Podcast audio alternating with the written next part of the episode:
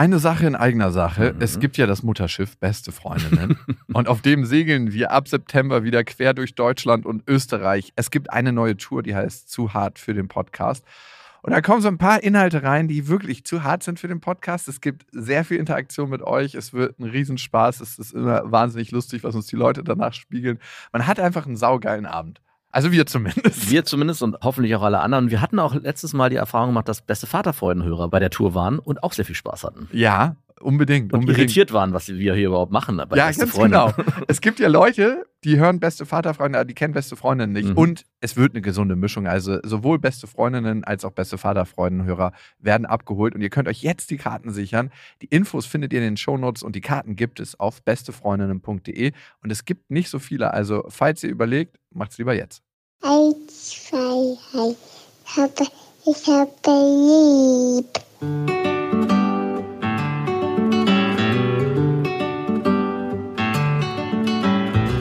Sind beste Vaterfreuden. Keine bösen Wörter. Halt die Fremde, die Schöpfe. Setz dich bitte hin. Der langweilige Podcast übers Kinderkriegen mit Max und Jakob. Hallo und herzlich willkommen zu Beste Vaterfreuden. Hallo. Die Folge heißt Hurra, unsere Kinder sind nicht da. Meine Tochter ist gerade im Urlaub und. Schon wieder. Ja, wieso schon wieder? Kam das nicht gerade erst vor? Ich glaube, das ist dein Neid, dass sie nicht da ist und deine Kinder da sind. Doch, doch, das ist gar nicht so lange her. Es gab schon mal vor zwei Monaten oder so, war sie auch mal ein paar Tage nicht da. Wow, ja, das kommt immer mal wieder vor. Bei dir kommt es, glaube ich, jede Woche vor. Kann es sein, dass deine Tochter nicht bei dir ist, wenn ich jetzt gerade mal drüber nachdenke? Ja, wir haben ein getrenntes Modell. Drei, vier. Drei Tage Stimmt. ich, vier Tage sie. Stimmt. Darum, klar, kommt das oft vor bei mir. Aber dann ist es doch gar nicht so extrem, wenn sie jetzt zehn Tage am Stück weg ist. Also ja, schon, aber. Doch, ist schon ein anderes Gefühl. Also ich habe da schon ein Gefühl des Vermissens und ein anderes Gefühl in mir ist so, wie wird sie auf mich reagieren, wenn sie mich so lange nicht gesehen hat? Also ein bisschen wie, ich muss den Platz sichern bei ihrem Herzen. Papa? Wer ist dieser Mann? Ich mag jetzt meinen neuen Papa lieber. Wer ist denn der neue Papa? Es gibt keinen neuen Papa. Noch nicht. Noch nicht, genau. Andere Situation aber, bevor wir darauf tiefer eingehen. Ich hatte dir erzählt von der Hippie-Frau, die sich bei meinem Vater auf dem Grundstück eingenistet hat und mhm. sich so drüber aufgeregt hat über die Folge, die ich gemacht habe. Ne? Mhm. Weißt du, was mein Vater mir später noch erzählt hat? Dass sie vor einem Gremium vor sieben, acht Leuten gemeinschaftlich die Folge angehört hat. Was? Nein. Ja. Ich weiß nicht, ob sie das vor anderen Leuten verifizieren wollte, dass ihr Gefühl des Aufregens richtig ist. Also ich weiß nicht, was in ihr vorgegangen ist, aber ich dachte mir, wow, ich mache hier den Podcast anonym. Das geht ein Stück zu weit. Das ist ein kleiner lokaler Shitstorm, der da gerade losbrodelt. Total. so eine kleine Revolte. Ich sehe die alle mit Mistgabeln und Spitzhacken auf die Straße gehen. Die wollen den Landherren oder keine Ahnung stürzen. Mein Vater hatte mich ja dann gefragt, ob er meine Telefonnummer an sie rausgeben darf und ich habe so gesagt, nein, darf er nicht. Natürlich nicht. Ich hätte mir auch gewünscht von ihm und das habe ich ihm gesagt, weil ich habe mich selber gefragt, wie hätte ich reagiert, wenn meiner Tochter sowas passiert wäre? Also an meiner Stelle, ne? Mhm. Also, dass deine Tochter Geschichten und Wahrheiten öffentlich über jemanden ausgeplaudert hat, den sie nur mal irgendwo kurz getroffen hat. Beziehungsweise Annahmen öffentlich gemacht hat. Mhm. Also ich hatte ja tatsächlich nur Annahmen gemacht, dass die eine Frau da schwanger sei. Das ja. war ja nur eine Vermutung und ich habe das auch als Vermutung tituliert und wer gerade nicht mitkommt, das haben wir alles in der letzten Folge besprochen. Mhm. Und darüber hatte sie sich halt so aufgeregt und wollte dann unbedingt meine Nummer haben, um mit mir das auszudiskutieren. Und ich hätte mir in dem Moment gewünscht, dass mein Vater einfach gesagt hätte, du weißt du was, wenn du Sheriff spielen willst, dann mach das doch gerne bei deinem Kind. Da kannst du das machen im Homeschooling. Die ist so Homeschooling. Hat jetzt nichts mit der Sache zu tun, aber ich will es trotzdem mal am Rande erwähnt haben. Auf jeden Fall hätte ich mir gewünscht, dass mein Vater einfach gesagt hätte, du, da gibt es einfach eine Grenze. Wenn du mit ihm reden möchtest, dann kannst du das das nächste Mal tun, wenn du ihn hier in Farbe triffst, aber den anderen Sheriff, den spiel gerne bei deiner Tochter, aber nicht bei meinem Sohn. Und ich glaube, was ich gemacht hätte in Bezug auf meine Tochter, wenn das ihr passiert wäre, genau das Bedürfnis hätte ich gehabt, das für sie aufzumachen, diesen Schutzraum. Ja? Ja. Und ich habe ihm das auch sagen können, obwohl mir das schwer fiel, dass ich mir da ein anderes Zugeständnis zur Familie wünsche, also zu mir persönlich. Ja, aber ich glaube, ich hätte meiner Tochter auch gespiegelt, ob es denn wirklich auch richtig war, was sie da getan hat. Und ob es nicht vielleicht auch ihre Verantwortung wäre, vielleicht sich doch nochmal bei der Person zu melden. Nee, warum? Weil die Person hatte noch nichts damit zu tun. Das ist mir ein bisschen zu einfach. Das ist mir letztes Mal schon aufgefallen. Also es scheint ja ein Bedürfnis bei der Person vorzuherrschen, dass sie sich bei dir. Ein, ein Bedürfnis scheint bei der Person vorzuherrschen, sich zu profilieren. Also die geht mir eh richtig krass auf den Senkel. Da kommt es ja, die geht ja krass auf den Senkel. Okay. Also die ging mir schon vorher auf den Senkel mit ein paar Sachen. Mhm. Also ein kleines Beispiel. Ich hatte mal frische Kokosnüsse mitgebracht. Ganz kurz, dir ist schon bewusst, dass sie diese Folge wahrscheinlich auch Ist hören. mir wird? scheißegal. ich hatte mal frische Kokosnüsse mitgebracht, was ich sehr selten mache, Mhm. weil ich glaube, die werden nicht ganz so umweltfreundlich transportiert. Ich hatte die gekauft, ne? Also so richtig grüne, die du dann selber aufschlägst und wo du die Kokosnussmilch raustrinken kannst. Mhm. Und dann hatte ich halt gefragt, weil ich das immer höflich finde, wenn man irgendwo hinkommt und was mitbringt. Und ich bringe eigentlich immer was mit, wenn ich zu meinem Vater komme. Ja. Weil ich auch weiß, dass da viele Leute sind, die abhängen und die sich gegenseitig das Essen aus dem Kühlschrank wegessen. Mhm. Und darum finde ich es ganz höflich, auch ein bisschen was mitzubringen. und dann hatte ich halt gesagt, hey, wer hat Bock auf frische Kokosnüsse? Und dann kam nur so ein Lachen aus der Ecke. frisch? Von meinem Bauern auf Sri Lanka sind die frisch. Die werden geerntet und hergeflogen. Zwei Tage später sind sie hier. Das nennst du also frisch. und ich so, okay. Ich habe gehofft, dass meine Kokosnüsse kein Flugobst sind. Ich glaube, das ist kein. Doch, das ist alles Flugobst, aber meins ist frisch. Dann dachte ich mir, warum hatte sie das Bedürfnis, das so laut auszuformulieren, dass ihre Kokosnüsse, die nicht an dem Tag da waren und die sie auch nicht mitgebracht hat für alle zum Teilen, die frischesten sind? und da habe ich gemerkt, was geht da ab bei ihr? Und ab dem Tag war sie mir ein bisschen suspekt und da habe ich sie erstmal mit ein bisschen Vorsicht genossen. Zudem, eine andere Sache, die kann ich jetzt an der Stelle auch gleich mal, wenn wir schon verbrannte Erde hinterlassen. Vielleicht meinte sie auch nicht die Kokosnüsse, sondern es war eine sexuelle Anspielung, sondern meine Kokosnüsse sind besonders frisch und geben besonders frische Milch. Hatte ich nicht das Gefühl. Aber das ist nochmal ein anderes großes Thema. Es gehört eher an beste Freundinnen. Da haben wir das neue Wort Fleischbalkon gelernt, was ein sehr, sehr degradierendes Wort ist und wir würden das, ich würde es selber persönlich nie in den Mund nehmen. Und wenn sich eine Frau vegan ernährt, ist es dann der Tofu-Balkon? Ach scheiße, lass uns nicht drüber reden. Aber was für mich das Wichtige war, ach scheiße, eigentlich will ich dem gar nicht so viel Raum geben. Doch, Was- du wolltest aber noch eine Sache erzählen. Hast du die jetzt vergessen? Oder? Ich habe die nicht vergessen, aber ich weiß nicht, ob es zur Sache tut, weil ich habe mich innerlich schon drüber aufgeregt über die. Also eine Sache, die lebt da seit Wochen kostenlos auf dem Grundstück von meinem Vater. Mhm. Und mein Vater hatte Geburtstag Mhm. und an dem Geburtstag haben sich einfach alle aus dem Kühlschrank bedient und Butter auf den Tisch gepackt. Mhm. Und dann kommt halt ihre Tochter an und meint, das ist meine Butter. Also wirklich in einem Ton, der unterirdisch war. Das ist meine Butter, leg die zurück. Und ich dachte mir so, in dem Moment, wow, du lebst hier seit Wochen kostenlos. Du und deine Mutter. Und dann ist es nicht in Ordnung für dich, an dem Geburtstag meines Vaters für seinen Geburtstag Frühstückstisch deine Butter zu teilen, weil gerade was fehlt. Und mein Vater ist dann immer so, du, nimm mal meine Kreditkarte, du kannst dir einfach mal einkaufen, was du möchtest, dass dein Kühlschrank voll genug ist. Und ich habe ihn darauf schon angesprochen, das ist wirklich dein Thema. Es gibt auch ein paar richtig vernünftige, normale Leute da, ne? Über die habe ich mich ri- richtig gefreut, als ich gemerkt habe, dass die vorhanden sind. Ne? Das sind so ein paar Altberliner, so richtig normale Leute, die das Ganze so ein bisschen aufmischen. Aber vielleicht war es selbstgemachte Kokos-Muttermilchbutter. Wahrscheinlich, es muss die Frische von Sri Lanka gewesen sein. Und das war wirklich ein Gefühl. Und ich habe aber gedacht, ey, mein Vater muss für sich selber da gerade stehen und sagen, wenn ihn es aufregt, muss er das sagen. Und mich hätte es persönlich in der Situation total aufgeregt. Ich hätte gesagt, du weißt du was, ich würde mir wünschen, dass an meinem Geburtstag, wo ich hier diesen Raum für alle herstelle, dass wir einfach alle Sachen mal teilen können. Und wenn du später das Bedürfnis hast, eine Butter zu brauchen, davon war wirklich viel da, dann könnte ich mir entweder vorstellen, morgen nochmal loszugehen, eine Butter zu kaufen oder ich gebe dir einfach meine Kreditkarte und du kaufst dir fünf Butter und schmierst dich damit ein, wo du möchtest. War die Mutter denn auch da in der Situation oder nur die Tochter? Die Mutter war auch da. Ich glaube, die Hat es nicht mitbekommen. Ah, schade. Das wäre nämlich alles eigentlich interessanter gewesen, wie hätte die Mutter da reagiert.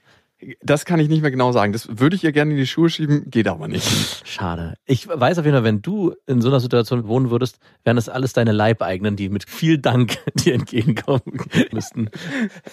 Mein Herr, vielen Dank, dass wir hier wohnen dürfen. Ist gar Überhaupt kein nicht. Problem. Nein, aber er weicht diesen Situationen tatsächlich aus. Wie ist es denn, wenn ich da mal hinfahre, kann ich da auch umsonst leben? Klar kannst du das. Für immer und ewig? Du kannst da direkt deinen Trailer raufziehen, brauchst auch gar nichts sagen. Tret einfach das Tor auf und stell den hin, wo du möchtest. Ich habe noch keinen Trailer. Ey, das Allergeilste, ey, das muss ich dir auch erzählen. Auf diesem Grundstück gibt es so einen Riesentrailer. Ja. Der ist, glaube ich, vier mal zehn Meter lang. Das ist aber auch so ein mobiles Haus. Ja. Und das hat er jetzt richtig schön ausgebaut. Und das ist immer für Gäste. Und seine Ex-Freundin hat ihn tatsächlich gefragt, weil sie so gerne auf dem Grundstück ist, ob sie das mieten kann fest, weil sie das für sich als Raum bräuchte. Mhm. Und mieten heißt umsonst mieten. Ich weiß nicht, was sie gezahlt hätte, aber ist für ihn ja, glaube ich, trotzdem schwer, da mit ihr immer die ganze Zeit in Kontakt zu Ach sein, so, natürlich. obwohl es da eine Trennung gab. Ja. Und dann will sie das noch mieten, um den Raum für sich zu sichern. Auf diesem, Gr- also da gehen Sachen ab, die für mich so krass undenkbar wären. Okay, genug davon. Aber was ich eigentlich erzählen wollte und was für mich die spannende Geschichte daran ist, Wahrscheinlich werden wir zu dieser Frau nochmal, können wir die ab jetzt die Kokosmilch-Mutterbutter, nein, die, die Kokosmilchmutter nennen. Damit ich weiß, okay, von wem wir sprechen. Kokosnussmilchmutter. Kokosnussmilchmutter. Damit ich weiß, von wem wir sprechen. Ja, finde ich gut. Ist Machen das wir zu abfällig? Nein, oder? so einen schönen frischen Saft aus seinen Brüsten zu generieren. Also ich finde, das ist was, was Leben schenkt, das ist was Schönes. Also, sie hat auch Eigenschaften, die ich gerne mag. Also ich kann jetzt nicht nur sagen, dass ich, sie ist witzig und spontan.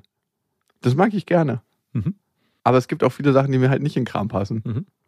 Und die Aktion fand ich unterirdisch. Also die Aktion mit dem Gremium der Gerechten vor acht Leuten diese Folge vorzuspielen, wo ich mir dachte, so wow, geht das noch? Ich fände es schön, wenn es das nächstes Mal mit dir zusammen gemacht wird, aber du musst nackt gefesselt auf dem Stuhl sitzen und die haben. Und Äh, immer mal wieder, wenn es mich dürstet, spritzt sie mir so einen Schluck Kokosmilch Ja. in den Mund. So, tsch, tsch, Ja, das ist die Frische aus Sri Lanka. Du hättest dir doch nicht gedacht, dass ich diese gammlige, die du besorgt hast. oder jeder hat verfaultes Obst, was ja aufgrund von der Masse, die dort vorhanden ist, nicht gegessen wurde. Und Nein, gibt's nicht. Es wird dann auf dich geworfen, wenn du was Schlimmes sagst. Das finde ich echt ganz gut. Da würde ich dann auch mitmachen. Okay, das ist der Ort der Gerechten. Ja, Du würdest auch werfen oder ich würd, würd, ja definitiv. Warum? Warum bist du eigentlich gegen mich? Na, ich bin nicht gegen dich, aber ich Du würde gönnst es mir, dass ich diese Erniedrigung ich würde erfahre. gerne in so einem Pöbel der, der Gerechten mitmischen und mitschreien. Ja, genau. Das hat er sich verdient. Käme doch so ein bisschen deine Aggression gegenüber mir. Nee, so. nur Freude, keine Aggression. Da wäre gar keine Aggression. Okay, gut. Was ich mir allerdings gewünscht hätte, und darum erzähle ich es, und da habe ich mich gefragt, warum mir das so schwer fällt. Ich habe gesagt, hey, was ich mir gewünscht hätte, dass er diesen Schutzraum aufmacht und dass er da auch für mich einsteht. Mhm. Und ich habe ihm gesagt, wie ich das gefühlt hätte gegenüber Lilla, was natürlich ein fieser Move war. Mhm. Passiv-aggressiv, finde ich schön. Nee, es war wirklich so, dass ich mich gefragt habe, was hätte ich gemacht, wenn Lilla das passiert wäre? Und wie hätte ich da gehandelt? Und ich hätte tatsächlich anders gehandelt. Ja, aber ich finde das gerecht und richtig, das auszuformulieren. Ich habe es zu meiner Schwester auch erzählt und sie meinte, aus dem Schmerz der Situation kommt immer was Gutes, nämlich dass du für dich anders handeln wirst in der Zukunft. Außer man tut es. es gibt nichts Gutes, außer man tut es. Oh Gott, oh Gott. Nee, nee, das stimmt auch nicht immer. Aber deine Schwester war auf deiner Seite bei dieser ganzen. Mann, ey, der geht das auch auf den Sack, was Okay. da passiert. Vor Ja, allem, aber das ist guck mich mal an, ich muss jetzt wieder irgendwann dahin fahren, weil mein Vater ist mittlerweile wie so ein kleiner König, der immer alle Leute zu sich kommen lässt. Meine Nichte meinte letztens, Opa, ich will dich mal wieder öfters sehen. Ja, komm mich doch besuchen. also es ist nicht so, dass er sagt, ja, cool, dann hole ich dich mal ab und wir gehen in den Zoo oder so oder machen irgendwas, sondern ja, da musst du mich einfach besuchen kommen. Mhm. Ich habe meinen Thron dort aufgestellt. Ey, da denke ich mir auch irgendwann, fick dich, denn du musst für dich sorgen und deine Beziehung, die du führst. Und wenn deine Rolle, und das war schon immer so bei ihm im Leben, die Passivität ist, dann brauchst du nicht darauf setzen, dass alle vorbeikommen und das so machen. Ja, aber der König empfängt seinen Pöbel, wenn der sich was wünscht. Und dann wird beraten im großen Thronsaal, ob der Wunsch gewährt wird. Und die Gaukler, die er auf seinem Grundstück versammelt hat, die, Sie belustigen ihn. Die jonglieren. gibt's da Gaukler? Es gibt so ein paar Leute, es gibt so ein paar Musikanten, die so Kindermusik machen und so, die sind so ein bisschen gauklerig unterwegs, Mhm. auf jeden Fall. Also visuell auf jeden Fall. Diesen Schutzraum hätte ich mir gewünscht. Und er hat noch so ein paar Sachen, zu, weil er immer den Podcast und beste Freundin auch hört, erzählt, dass er es schade findet, wie respektlos ich manchmal bin. Und ich habe gesagt, du, weißt du, was ich mir wünsche in den ganzen Jahren, wo wir uns kennen? Dass du mich nicht mehr bewertest. Dass ich so sein kann, wie ich bin und dass ich mich so ausdrücken kann, wie ich bin. Und klar ist es immer schön, Korrektiv zu haben, aber ich möchte mir als erwachsener Mann nicht mehr sagen lassen, was ich zu sagen habe und was nicht. Und auch nicht als aufwachsender Mann. Aber macht er das? Also, bevor ja, unterschwellig, sehr stark mit seiner, ja, das ist so und so und dann fühle ich mich so und so. Und dann denke ich mir, habe ich dich gefragt? Aber um wen geht's denn? Geht's denn um ihn? Nein, da geht es um die, meine Meinungen. Erlebnisse, die ich mit Menschen habe. Ah, okay. Da geht es nicht um ihn. Achso, und er formuliert es so, ja, und wenn du das erzählst, wie du mit der Frau umgegangen bist, dann fühle ich mich so und so. Ist es seine? So? Genau. Ja, okay, das verstehe ich. Ich dachte aber, Kritik äußern wäre ja völlig in Ordnung. Also wenn er sagt, hey, du, übrigens, die Situation fand ich echt schwierig. Und ich meine, da musst du dich dann auch mit auseinandersetzen, wenn du öffentlich diesen Podcast Nee, machst. muss ich das? Das ist die Frage. Ja, klar. Äh, Nein, Natürlich. weil das mache ich nicht für ihn. Das, Ja, mach aber ich, ist das ist egal. unser Gespräch und er Ja. hat da nicht drin rumzuschnüffeln. Na, aber er hört's doch und kann. Ja, aber das geht ihn nichts an. das ist schwierig. Na, ich finde nicht, dass es was ist. A, finde ich, hat er es nicht seinen Freunden zu erzählen. Das ist das Erste. Dass du diesen Podcast machst, Ja. schwierig. Das Zweite, finde ich, ist, wenn ich das nicht möchte, brauche er das nicht hören. Das heißt, Papa, ich möchte nicht, dass du diesen Podcast hörst, der überall öffentlich verfügbar ist. Ja, das ist schwierig für mich. Also ich es ist nicht nur schwierig, es ist unmöglich und auch nicht dein Recht, bin ich der Meinung, das auszuformulieren und diesen Wunsch dann mein auch. Recht ist auszuformulieren. Ist es, aber ist du es. darfst es nicht einfordern. Er darf machen, was er will. Wenn du, das ist ja eine Grundthematik, die wir hier haben, in dem Moment, wo wir sagen, hey, wir kommunizieren das nach außen, darf jeder das nicht nur hören, sondern sich auch seine Meinung drüber bilden und die dann auch. Ich habe aber keine Lust, mich damit auseinanderzusetzen. ja, jetzt kommen wir zum Kern der ganzen Angelegenheit. Ich habe keine Lust damit wieder Ich sehe schon den, den Pöbel der Gerechten. Jawohl, Max. Ge- Gib's ihm. Du hast recht. Ka- Kannst du mitkommen das nächste Mal, wenn ich da hin muss? Ja, aber ich bin im Pöbel. Sei dir dessen bewusst. Was nimmst du für ein Instrument? Äh, Was nimmst du für eine Hacke? Eine Spitzhacke oder nimmst du eine Forke oder was nimmst ich du? will so eine Forke und einen schönen Strohhut. Und du nimmst doch bitte auch noch eine brennende Fackel, oder? Ja, und eine Latzhose hätte ich gern. So. Bist du barfuß oder? Natürlich bin ich barfuß. Ich kann mir Natürlich. keine Schuhe leisten. Okay, gut. Beziehungsweise du liebst den Kontakt zur Erde, darum Natürlich. musst du barfuß laufen, um mit der Natur besser verbunden zu sein. Und ich möchte dich hängen sehen. Hängen? Aber Ja, man, man der- schlägt mich dann kurz bevor ich ersticke noch mal kurz ab, damit ich wieder zu Kräften komme, dass man mich weiter foltern und quälen kann. genau. Ich sehe es, ich sehe es. Und ich sehe deinen Vater auch schon. Ja, er hat es leider nicht anders verdient. Mein Vater meinte übrigens nur, was möchtest du denn jetzt? Du bist ein erwachsener Mann und dich interessiert nicht, was ich sage und du möchtest diesen Schutzraum. Ja. Und ich habe gesagt, Papa, ich bleib mein ganzes Leben lang dein Sohn und trotzdem bin ich ein erwachsener Mann. Ich möchte beides. Welchen Schutzraum hast du für deine Kinder auf? Inwiefern? In Situationen, wo du es fühlst. Im Allgemeinen, machst du, würdest du sagen, einen Schutzraum für deine Kinder auf, dass sie sich sicher und geborgen fühlen? Oder haben sie das Gefühl, dass sie Einzelkämpfer sind? Nein, natürlich nicht. Also Es ist nicht so natürlich. Nicht jedes Kind hat das Gefühl, in einem Schutzraum groß zu werden von seinen Eltern. wirklich? In dem Alter? Alter. Ja, Frag also meine Mutter zum Beispiel. Meine Mutter ist nie in einem Schutzraum groß geworden. Ja, okay, wir sprechen jetzt von Extremsituationen, wo Kinder in schwierigen Verhältnissen leben.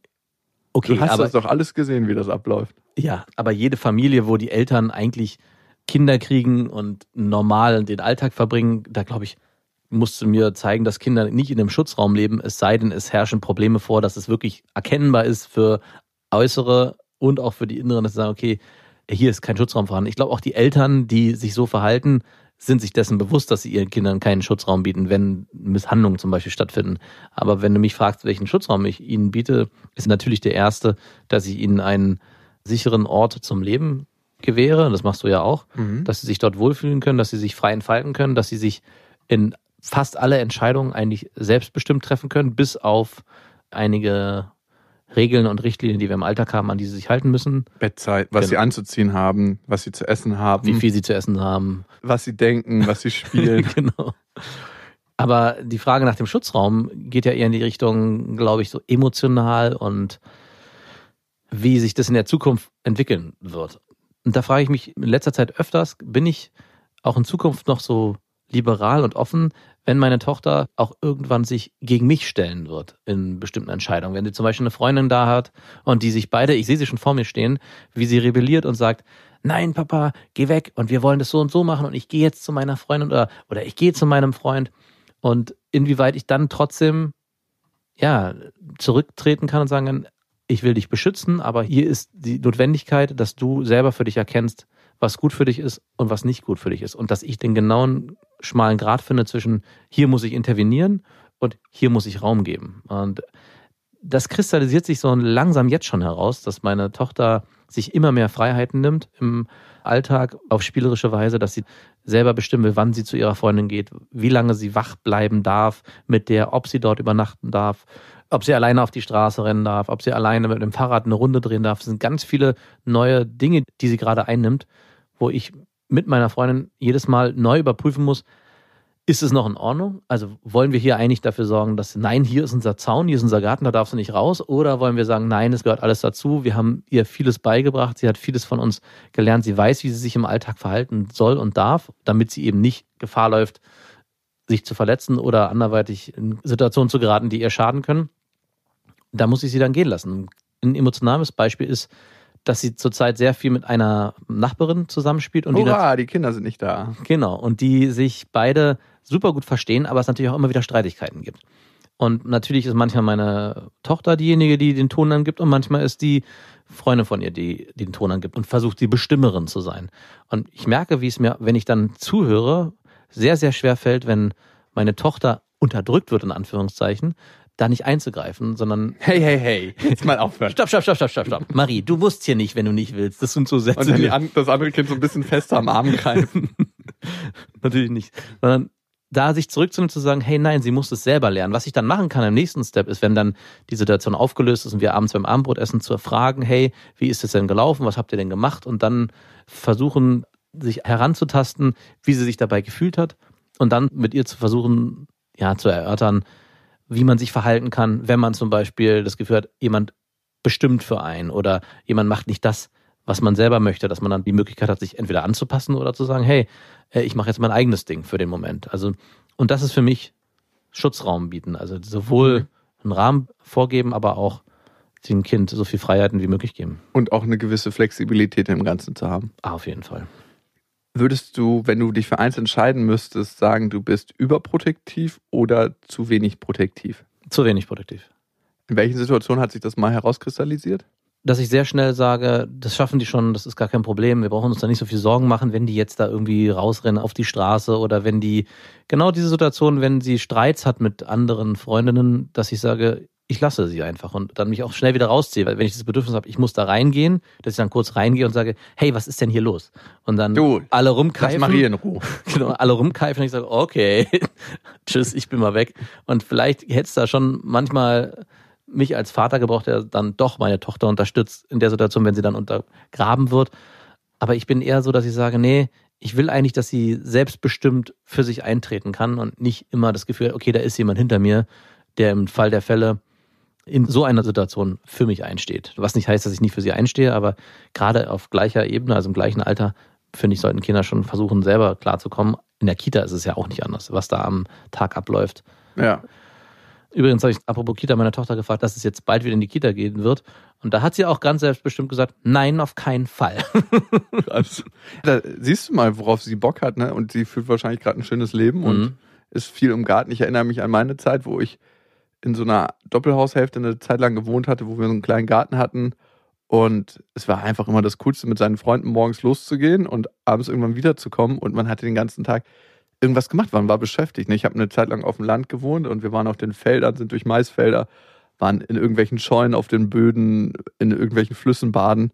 Und es war echt die geilste Zeit. Ja. Und ich glaube, so ein kleines, selbstbestimmtes Leben zu führen, ist Wunderbar. Würdest du sagen, deine Freundin ist eher überprotektiv oder unterprotektiv? Also eher ein bisschen überprotektiv, aber das hat sich auch stark gewandelt. Auch denke ich, weil wir da eine gute Mischung sind. Also ich, der ein bisschen ja, lockerer und laissez-fairer an die Sachen rangeht und der sagt, ja, pff, kriegen die schon hin. Und sie eine Zeit lang so drauf war, so, hey, wir müssen da irgendwie agieren und was machen. Ein klassisches Beispiel ist beim Essen, wo sie ganz oft das Bedürfnis hat nachzufragen, hey, isst doch noch was, hey, trink doch noch was, hast du genug gegessen, du hast gut gegessen. Und wo ich irgendwann gesagt habe, hey, warum eigentlich? Ich meine, das ist ein Kind, was selber sich steuern kann. Sie ist weder unterernährt noch adipös, also genau richtig.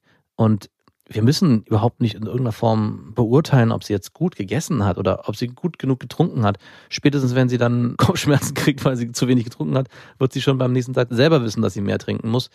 Und in regelmäßigen Gesprächen mit meiner Freundin haben wir uns da ganz gut austariert, dass sie ein bisschen was von ihrer überprotektiven Art verloren hat und ich ein bisschen protektiver geworden bin. Aber sie ist definitiv sonst protektiver als ich. In unserer Elternrolle zwischen meiner Ex und mir ist es ähnlich verteilt. Und wenn du dein eigenes Aufwachsen betrachtest, waren deine Eltern eher über- oder unterprotektiv? Also unterprotektiv gibt es, glaube ich. Ich glaube auch nicht. Aber wir benutzen es jetzt. Ja. Wir benutzen es jetzt mal, weil Sprache ist manchmal nur dafür da, um bestimmte Situationen greifbar zu machen. Und ich glaube, man weiß, was gemeint ist. Na, meine Eltern waren definitiv überprotektiv. und auch schon fast ängstlich. Beide? Mein Vater war nicht so viel da. Also mein Vater war nur am Wochenende präsent und am Abend spät. Das heißt, meine Mutter war die ganze Zeit für uns da. Und ich kann mich nicht so richtig hundertprozentig erinnern. Auf jeden Fall überprotektiv und angstbesetzt. Also viele Entscheidungen wurden eher so nach dem Motto getroffen, nee, lieber nicht, weil. Also Immer das anstatt Beste. von, ja, mach doch mal und gucken, was passiert. Das wäre so. Mit der Frau ohne Kondom schlafen. okay. Ich muss mal nochmal fragen, weil ich letztes Mal meinen Sohn in die Luft geschmissen habe und meinte, ja klar, ein Kopf, was hast du gesagt, du schmeißt Lilla über dich und die ist dann eine Kopfgröße über deinen Kopf mit ihren Füßen. Was? Mhm. Ja, Ja? würde ich sagen, geht. Aber du musst den letzten Impuls, das muss wie so ein Peitschenschlag sein, aus den Armen heraus. Ich habe mich immer gefragt, wie geht das, dass man sie so hoch schmeißt? Aber der letzte Impuls ist, wie gesagt, wie der Peitschenschlag. Man bewegt sie relativ konstant hoch und dann musst du im letzten Drittel der Armbewegung beschleunigen. Und dann muss der Release so ein bisschen snapartig sein. Okay. Weil ich habe das letztens mal mit meinem Sohn gemacht und das ist schon hoch. Nicht über Betonboden. Mhm, über Wiese. Über Wiese oder am besten über Spielsand. Mhm. Ja, okay. Weil ich schon dachte, wow, ich habe auch in dem Moment, als ich es gemacht habe, Felix Angstblick gesehen in den Augen. Muss man sich dran gewöhnen. ja, muss man sich dran gewöhnen. Das Kind Nein, das Problem ist, wenn du anfängst, sowas zu machen, was so ein bisschen am Limit ist, dass die Kinder sich auch irgendwann dran gewöhnen und dann schmeiß ihn mal normal. Das ist so, das macht gar nichts mehr. die werden quasi zu kleinen Adrenalin-Junkies. Auch. Ja. Und das Limit, das wir brauchen, wird nach oben geschraubt, Ah. um irgendwie auch eine physische Erregung zu spüren. Das heißt, irgendwann kaufst du so eine überdimensionierte Zwille, also so eine Steinschleuder, die du im Garten aufbaust. Und wo ich sie dann mit hochschleudere, mit in so einen See rein. Genau. Oder so ein Blob, wo man sie vorne rauflegt Ah, ja. und hinten rausspringt und dann wird sie so reingeschleudert. Ich mache mir tatsächlich manchmal darüber Gedanken, ob sie später mal so eine Extremsportlerin wird und dann verstirbt. Und ich muss mich fragen, inwieweit hat mein Hochwerfen dafür gesorgt, dass sie eine Extremsportart aufgesucht hat und letzten Endes daran gestorben ist. Ja, stell dir vor, sie wird Basejumper deswegen. Ja, schrecklich. Wo jeden Tag irgendwie einer stirbt. Es gibt doch ein Gebirge in Frankreich, glaube ich, wo jeden Tag einer stirbt. Mit seinem Fallschirm hängen bleibt immer am gleichen Busch. genau. Ich weiß nicht, ob ich wollen würde, dass meine Tochter sowas macht, aber hey, wenn sie darauf Bock hat, bitte. Aber wenn du die Weichen dafür gelegt hast und sie dann das wäre, stirbt, genau, das wäre, komisch. Also nicht nur komisch. wenn ich den Fallschirm geknüppert hätte. Wir waren ja beim Fallschirmspringen, wie schnell die immer diese Fallschirme zusammengelegt haben. So klack, klack, klack. Und ich so, könnt ihr das sorgfältig und ruhig machen, bitte? Wir machen das schon seit Jahren. Lenk mich nicht ab, das ist dein Fallschirm. Wir müssen ja Geld verdienen. Hurra, die Kinder sind nicht da. Ist ja heute der Folgentitel. Bei mir ist es gerade so, dass Lilla im Urlaub ist. Sie ist zehn Tage weg, was für mich schon ganz schön lang ist. Und andererseits denke ich mir so, wow, geil. Ich kann zehn Tage lang machen, was ich will. Und es ist so ein bisschen so ein Stein der Verantwortung von mir runtergerollt. Mhm. Und ich fühle mich ziemlich frei jetzt hier in den letzten Tagen. Und jetzt überlegt dir das mal, wie das jemandem geht, der seine Kinder jeden Tag hat und immer auch in einer Familienkonstellation lebt. Nicht, dass ich das schlecht reden will, aber dieses Gefühl der Freiheit und der Unbefangenheit ist, Meinst du glaub mit diesem jemanden zufälligerweise dich? ich, ah, vielleicht ja. Und ich kann dich da gut nachfühlen. Das ist ein sehr, sehr schönes Gefühl. Und es ist erschreckend, so ging es mir zumindestens, wie gut sich das angefühlt hat. Klar habe ich meine Kinder vermisst und mich auch gefreut, dass sie wieder da waren, aber es war auch so ein Wermutstropfen, als sie dann wieder kamen, dass ich gemerkt habe, okay, Life is different now. It's again different now. Mir ist dann nochmal sehr bewusst geworden, ich denke, dir wird es dann auch so gehen, wenn Lilla wiederkommt, wie krass sich das Leben doch verändert hat mit den eigenen Kindern und wie sehr Verantwortung und was es auch für eine Last ist oder was für ein Druck auf einem herrscht. Also auch Krass, wenn dass seinen eigenen Humor killt. ist es so. Also diese ganz ironische Art und Weise, wie ich das Leben betrachtet habe, die hat sich ein bisschen verändert, seitdem ich Vater Du geworden bist bin. verbittert geworden, oder wie? Ich bin ein ganz alter, verbitterter Sack. Ich bin nur noch so ein Haufen Haut. Aber ich glaube, wenn man mehr Verantwortung in sein Leben einziehen lässt, dann passiert es in anderen Aspekten automatisch. Du weißt doch, es gibt nur 20 Steine. Und auf manchen steht Verantwortung, auf manchen steht Spaß. Wenn du einen 21. Stein dazu holen willst, das geht nicht. Du musst einen Spaßstein rausnehmen oder einen Stein Verantwortung, um einen Spaßstein reinzulegen. Also du musst dich für irgendwas entscheiden. Und da du keine Verantwortungssteine mehr rausgeben darfst, sind es nur noch Spaßsteine, die du verlierst. Ich habe nur Spaßsteine gehabt. Ach so, du hast 20 Spaßsteine gehabt. Ich habe sehr viele Spaßsteine gehabt, aber ich habe auch Verantwortung gehabt, aber nicht so viel wie jetzt. Und das merke ich. Und auf der anderen Seite merke ich, dass da auch das Gefühl ist, ich muss sie jetzt in der Zeit besuchen. Sie ist nur drei Stunden mit dem Zug entfernt. Ja. Und das wäre jetzt für mich kein Problem, mal einmal kurz vorbeizufahren morgens und dann verbringt man den Tag und fahre ich abends wieder weg. Und irgendwie ist dieses Gefühl da, ich möchte das machen, weil ich sie auf der einen Seite vermisse. Und auf der anderen Seite denke ich mir so, es ist auch in meiner Verantwortung, das zu tun, weil sie sonst zehn Tage ohne mich ist. Mit dem Gefühl, darf ich das? Darf das sein, dass sie zehn Tage ohne mich ist? Und vielleicht im Unterbewusstsein auch, was passiert denn mit unserer Verbindung, wenn sie so lange weg Ja. ist und mich nicht erlebt oder wir uns nicht erleben? Ja klar, da spielt nochmal was anderes mit rein, im Gegensatz zu mir, wenn meine Familie weg ist, weil bei mir ist ja klar, in Anführungszeichen, dass wir in diese Konstellation zurückfinden, es sei denn, meine Freundin würde in diesem Urlaub irgendjemanden kennenlernen, aber es ist jetzt erstmal sehr unwahrscheinlich, weil wir, oder was ist nicht unwahrscheinlich, erstmal ist ja das Ich Konstrukt, mich in meinen Schwiegervater verliebt, aka deinen Vater.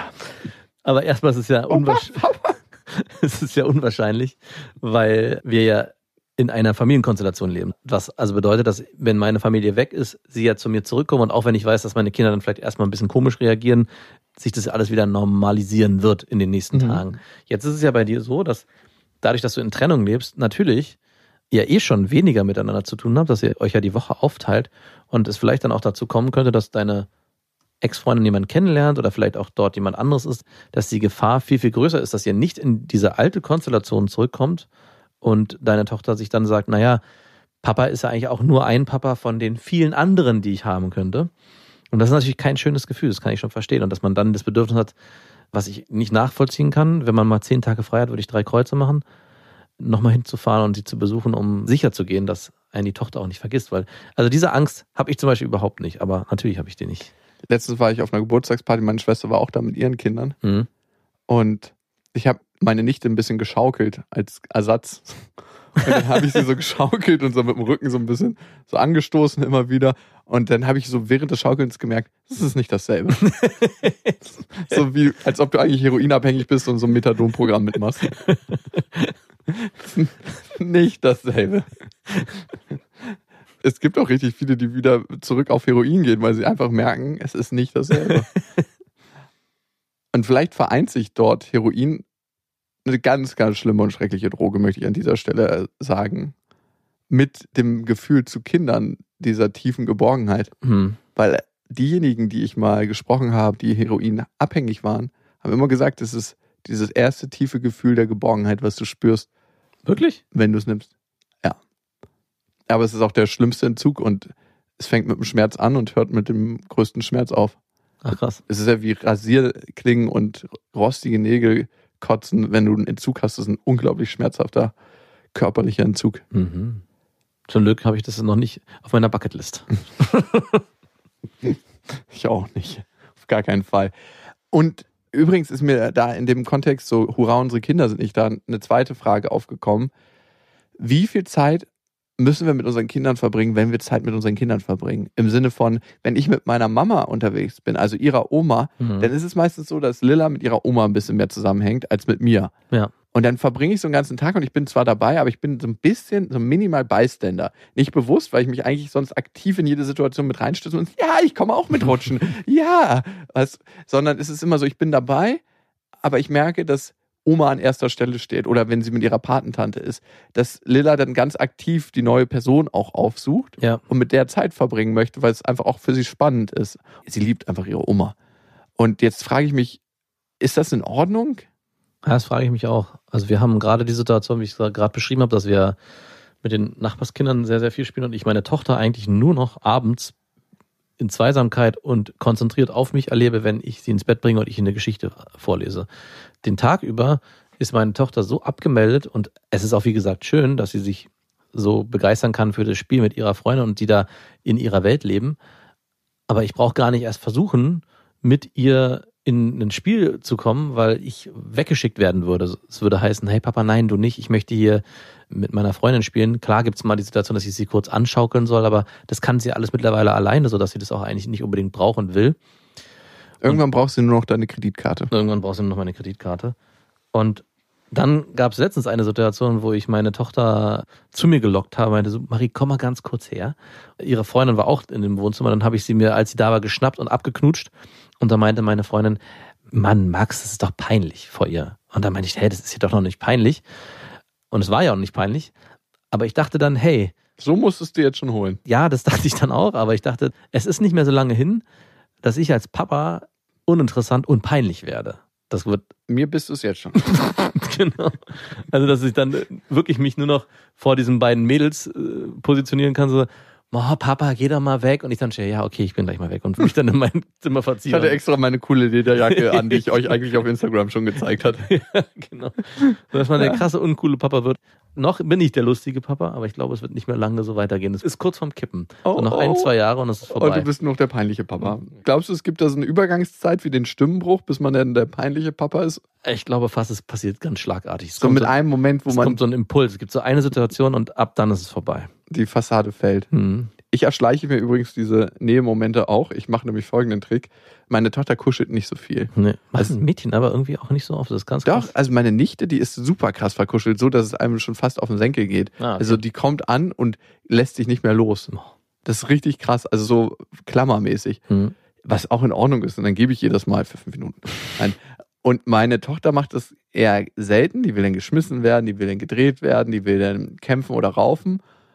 Und ich erschleiche mir das immer so ein bisschen, indem ich ihr sage, ich muss mal das flüstern. Geil.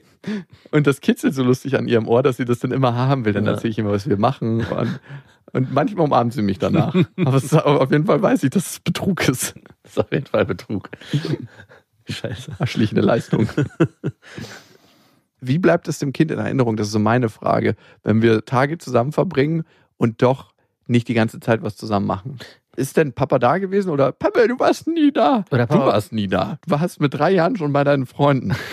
Oder war Papa überhaupt präsent als Vater? ne? Ja, genau. Diese Frage stelle ich mir gerade auch und ja, ich nehme mir schon seit längerem vor, dass ich wieder mehr in Aktivität komme, aber ich sehe gerade auch nicht so richtig den Zugang. Also es, eine Zeit lang konnte man keine wirklichen Ausflüge machen. Das heißt, es hat alles nur zu Hause stattgefunden. Und wie gesagt, die Situation war jetzt auch für meine Tochter und meine Kinder so schön, dass es auch gar keine Notwendigkeit gab, dass ich da irgendwie interveniere und sage so, hey, ich hätte jetzt total Hey, Lust. heute ist Daddy Time. Ich habe jetzt Nein, total. Lust, mit dir Puppen zu spielen, was ich sowieso nie habe.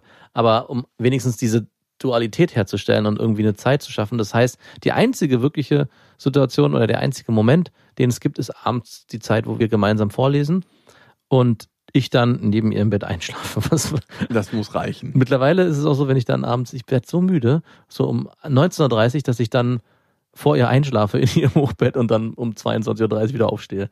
Ich erhoffe mir, dass diese Momente auch schon eine Form der Zweisamkeit sind, die uns ein Leben lang verbinden werden. Mhm. Bevor es zu Ende geht, würde ich gerne noch eine Nachricht vorlesen von Annika TNL. Die hat uns geschrieben, ich finde es schön, einfach mal einen normalen Podcast zu hören. Hier wird nichts verschönert oder viel drüber nachgedacht. Die Gedanken sind frei heraus. Das Unüberlegte ist genau das Interessante. Natürlich tritt man da auch jemanden auf den Schlips, wie es heute erst passiert ist. Mhm. Aber genau das macht es authentisch. Vielen Dank, Annika, für diese Rezension. Fünf Sterne. Fünf Sterne auf iTunes. Wenn ihr uns einen hinterlassen wollt, freuen wir uns sehr. Das Ganze gerne auf iTunes. Ihr könnt uns überall abonnieren, wo es Podcasts gibt. Darüber freuen wir uns natürlich auch. Und ihr wisst ja, es gibt kein richtig oder falsch. Lästern ist einfach anders. Macht's gut. Das waren Beste Vaterfreuden mit Max und Jakob. Jetzt auf iTunes, Spotify, Deezer und YouTube.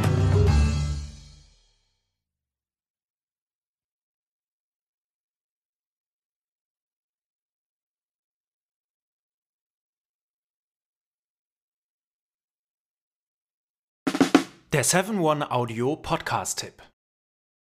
Hallo, ich bin Lynn. Und ich bin Leo. Ihr kennt uns vielleicht schon vom True Crime Podcast Mord auf Ex. Eigentlich sprechen wir da ja jede Woche über Verbrechen. Mhm. Aber da gibt es ja noch ein anderes Thema, das die Menschen und uns schon immer fasziniert hat. Die Liebe. Krasse Geschichten, die wirklich passiert sind. Bonnie und Clyde zum Beispiel. Cleopatra und Caesar Oder Diana und Charles. oder halt Camilla. Liebe gibt's bei True Love aber auch nicht nur im klassischen Sinne. Es geht auch um Familie, um die Liebe zum Beruf oder sich selbst oder Freundschaft. Am besten sind ja auch eh die Filme, wo dann am Ende steht, nach einer wahren Begebenheit. Mhm. Das sind so Geschichten, die kannst du dir eigentlich gar nicht ausdenken. Ja. Und das gibt's jetzt eben als Podcast. Und das Ganze heißt True Love.